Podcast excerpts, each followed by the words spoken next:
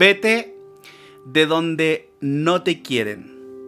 Llevo varios días queriendo grabar este audio y siempre sucedía algo, hasta que llegó el momento. Creo que una de las cosas más increíbles de nosotros como seres humanos es que no necesitamos absolutamente de nadie para que nos haga sentir mal. Ya somos muy buenos en eso con nosotros mismos. Somos expertos en hacernos sentir mal. Em, a lo largo de mis procesos de orientación emocional, de coaching, de mis sesiones de tarot, de astrología y de un montón de cosas con las que trabajo periódicamente, me he ido dando cuenta que el principal enemigo de nosotros, de nuestras emociones, de nuestra mente, ¿no? de nuestra mentalidad, somos nosotros. Y es que mendigar amor se ha convertido en uno de los cánceres más tóxicos y dañinos de los últimos tiempos. El seguir aferrados como si fuéramos palomas, ¿no? A comernos esas miguitas parece que se convirtió en el alimento de todos nuestros días. Parece que nos encanta beber de el rechazo. Nos encanta beber de la mm, continua de la continua evasión.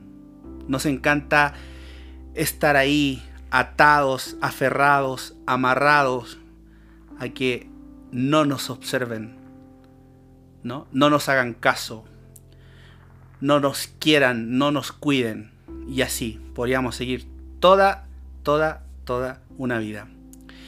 Y entonces la pregunta que yo te hago es, ¿qué esperas? ¿Qué tiene que suceder para que te des cuenta que en este lugar no te quieren?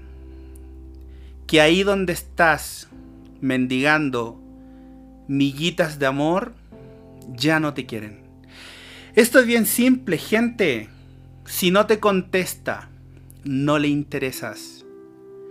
Si te dejan visto, no le interesas. Si está en línea y nada más está en línea todo el rato y llevas dos, tres días esperando que te hablen, no le importas a esa persona. De verdad, necesitamos empezar a entender que no todo mundo nos va a querer. Hay que empezar a madurar, hay que empezar a amarse y a entender que no por perseguir a esa persona, no por estar más ahí siempre, te va a hacer caso, va a ser absolutamente todo lo contrario. Y es que resulta lógico, ¿no? Cuando en el caso de los hombres nos acercamos a las mujeres por necesidad, eso se huele eso se olfatea, eso se siente. Entonces vamos a dejar de perseguir, ¿no? Vamos a empezar a centrarnos en nosotros, ten proyectos. Créate una vida, búscate un porqué, conviértete en un para qué, ¿no? Ahí esto de que somos los creadores, los constructores, los ingenieros de nuestra vida. Y es cierto. Si vivimos todo el tiempo esperando que alguien venga para completarnos, pues bienvenido al mundo de la decepción y de la dependencia emocional.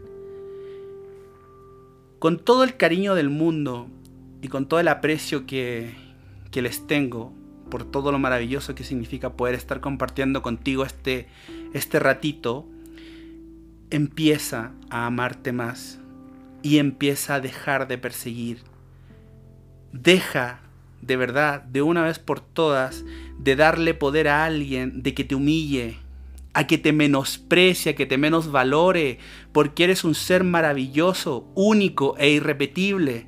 Pero se te olvidó, se te olvidó lo grande que eres y creíste que si no estabas con el otro con la otra te ibas a morir y no es así porque naciste sin el otro o sin la otra.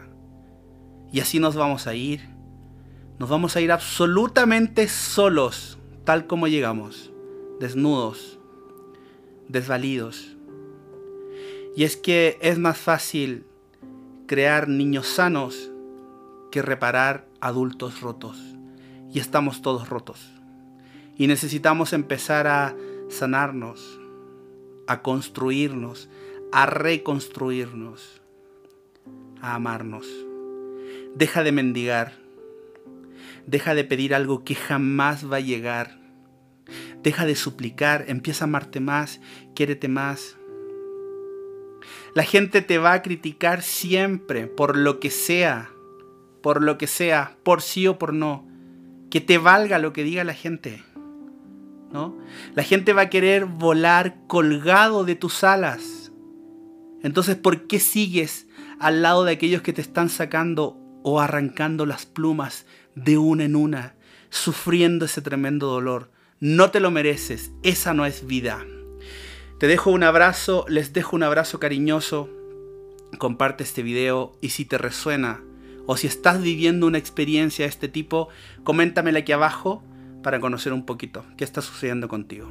Hasta la próxima.